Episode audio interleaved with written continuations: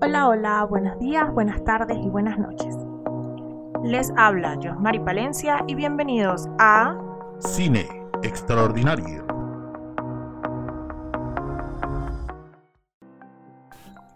Hoy tocaremos el tema de cine y discapacidad, pero vamos a hacernos una pregunta muy importante.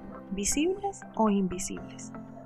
Las personas discapacitadas siempre han estado representadas en el cine y cada vez más con mayor fuerza. No obstante, este lenguaje global ha tratado al discapacitado de forma desigual, presentándolo de dos formas. Como un marginado, apartado de la sociedad, o como el buen agente que no le hace daño a nadie. Pero, con el correr de los años, el cine ha avanzado en sus lenguajes, promoviendo una figura de la persona con discapacidad cada vez más acorde con el sentido que tienen y aportan a la sociedad. Así los dignifican y promueven su respeto. El cine a veces no representa fielmente la realidad. En el tema de la discapacidad, con demasiada frecuencia se cometen omisiones y se fomentan prejuicios. Se mantienen y se alientan actitudes negativas e injustas. También es verdad que en el cine se han presentado con mejor o peor fortuna o con lenguajes mejor o peor empleados al discapacitado como protagonista, presentando a la sociedad problemas que de otra forma no se hubieran conocido o tal vez ni siquiera se hubieran visto, con personas discapacitadas que por lo general son ocultadas. No se puede dudar del poder de los medios, las asociaciones de discapacitados luchan constantemente porque los medios reconozcan su derecho a ser vistos como parte de la sociedad. En muchas producciones audiovisuales, las personas con discapacidad son utilizadas para diversificar el equipo de trabajo o el casting, o en muchas ocasiones también para ser mejor vistos ante la sociedad que cada vez más clama por un mejor trato a todas las personas que están dentro de ella. Es por ello que hoy quiero traer tres películas que debemos ver para poder entender cómo deben ser tratadas las personas con discapacidad, para poder respetarlas y dignificarlas. Número 1. Nuestra primera selección es Yo Soy Sam, protagonizada por Sean Penn, Michelle Pfeiffer y Dakota Fanning. Sam tiene una discapacidad intelectual y tiene una hija de 7 años llamada Lucy, que empieza a tener más capacidad mental que su padre el Estado cuestiona la capacidad de Sam para educar a su hija, por lo que se enfrenta en un juicio que le puede hacer perder la custodia.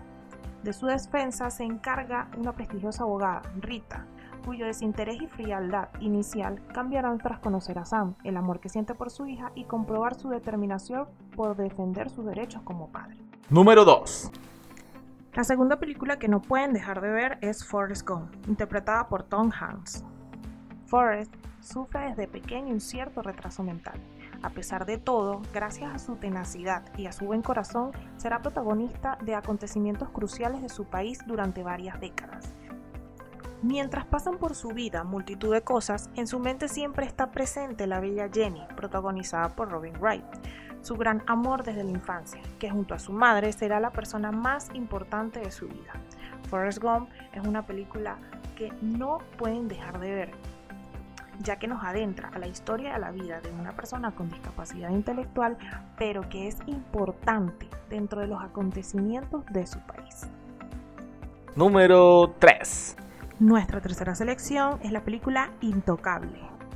Ella narra la relación entre dos personajes totalmente opuestos y procedentes de entornos diferentes. Uno es Driss, interpretado por Omar Sy, un joven de origen senegalés que vive en un barrio obrero de París, con antecedentes penales, vitalista, descarado, divertido e irreflexivo. Y el otro es Philippe, interpretado por François Cluzet, un rico cuadraplégico ya mayor, culto y muy poco espontáneo que necesita un ayudante personal.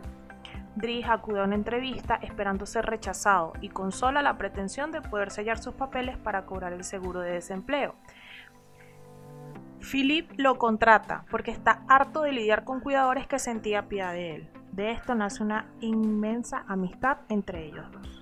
Ahora preparen sus cotufas, abran su mente para que entiendan que todos somos personas y merecemos respetos. Un beso y un abrazo.